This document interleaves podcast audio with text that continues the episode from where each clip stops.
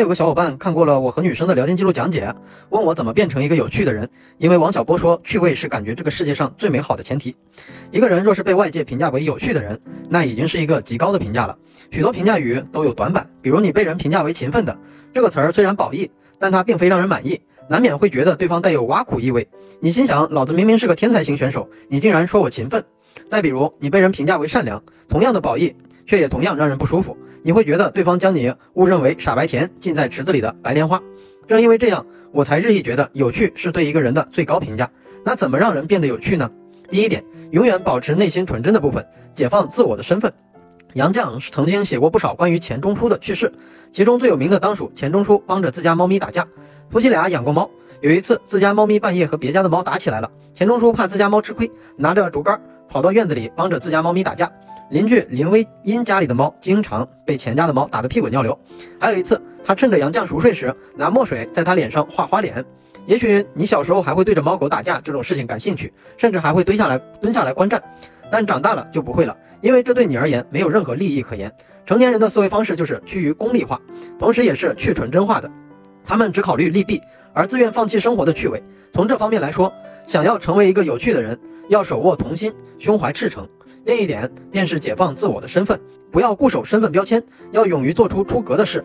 就像我曾经见过一个年近五十的刑法学教授在台上说黄段子，曾经看到一个其貌不扬的穿着格子衫阿迪王的程序员在众目睽睽之下跳街舞，也见过一个小有名气的中国作家在讲座上聊一些二次元的梗，这都是一种身份冲突造成的美感，趣味由此发生。第二点，不要用常规的眼光看待事物，保持好奇。说白了就是摆脱一种思维定式，跳出旧有格局。随着时间的推移，我们对许多事物的感知会钝化，对万物习以为常。生活是有无限可能的，不要用常规的眼光去看待事物，是变得有趣的前提。除了摆脱思维定式，你也可以摆脱语言定式。几乎每一天，我们针对每一个生活中会遇到的人，都形成了一种固定的僵化的语言思路。你遇到的同事就会说一些老套的话，比如早上好，吃饭了吗？打趣的话也是相当枯燥而乏味。你看见同事穿一身黑色西装上班，会对他说：“你今天穿的真精神”，而不会说：“你今天穿的像个黑衣侦探”，或者“你是不是跑错片场了”。改变僵化的语言，就会产生趣味性，也是在间接改善人与人之间的关系。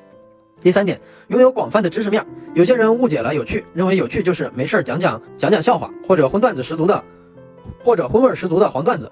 不是的，一个有趣的人肚子里得有墨水儿，要有广泛的知识。你一定有过这样的体会：听一个有趣的人讲话，他说的滔滔不绝，你听得津津有味儿，就是这样的感觉。拥有知识不代表拥有趣味，但是拥有知识就等于杜绝了无聊。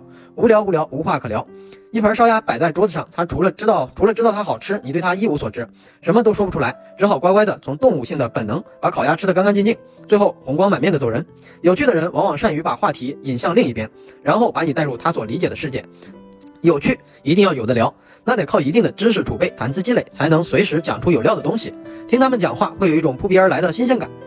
第四点，成为一个性情中人，自嘲自黑的心态。什么叫性情中人？随性而动，率性而为，自己本来是什么样的，表现出来就是什么样的。有什么小缺陷也不必藏着掖着，大大方方的说出来，趁着别人说出来之前，自己先黑自己一把，既表达了自己的人性，也取悦了别人，性价比超高。相反，刻意的表现出高大全、伟光正的样子，恰好是最惹人厌的。自黑谁都比不过高晓松，微博上晒了一堆对世界充满恶意的自拍照，可这也没影响他的事业，反而吸引来一堆粉丝，评论里纷纷高呼男神，这就是自黑的力量。他自黑了之后没招人讨厌，反而觉得原来这胖子还有这一面，他也蛮有趣的呀。总之，黑自己黑得漂亮也是门手艺，你不妨在日后观察一下那些你认为有趣的人，他们说话时从来是把说出去的话当标枪投向自己，在你和他交流的过程中，他不经意的。黑自己一下，又黑自己一下，你不断的发现他的坦诚与缺陷，不断的靠近他，最后好感自然而然的产生。因为我们都是不完美的人类，我们喜欢和那些不完美的真实的同类在一起。第五点，放弃功利的思想，变得温柔，这其实是一个态度上的问题。真正有趣的人都是温柔的人，多年来的经历已经让他们呈现出一种别样的风貌，一种包容性极强的价值观。他们宽容，有同理心，愿意掏出爱心给世界增添温的温度，多添点柴火。我见过各式各样的人，同龄人，比我年长的，很多人都无趣不快乐，活得衰败。他们是功利主义的信徒，只追求物质，追求利益最大化。他们不愿意体察生活，只是一个劲儿的在那往上爬。他们理解的生活，便是今天我赚了多少钱，今天我是不是比你强，比你成功。他们把世界理解成了赛道。他们讨厌旅行，讨厌读书，讨厌看展，讨厌任何带有理想意味的东西，因为这些都没啥用。他们急呀，哪里需要乐趣？金钱足以满足他们所有的需求，满足他们对世界的想象。有趣的人呢？他们只是为了取乐。这种单纯的取乐精神胜过名利场的一切。趣味即是美学，放弃功利心态，才有空追逐美的东西。生活百无聊赖，因为过他的人正蓬头垢面；生活万种风情，因为过他的人有趣有味。生活因此而长久新鲜。最后，有趣这个东西从来不是天生的，都是通过后天学习培养出来的。要么是主动学习，要么是环境使然被动学习。想变得有趣的小伙伴可以私信我。看我和女生的聊天记录讲解学习，有情感问题的小伙伴也可以私信我。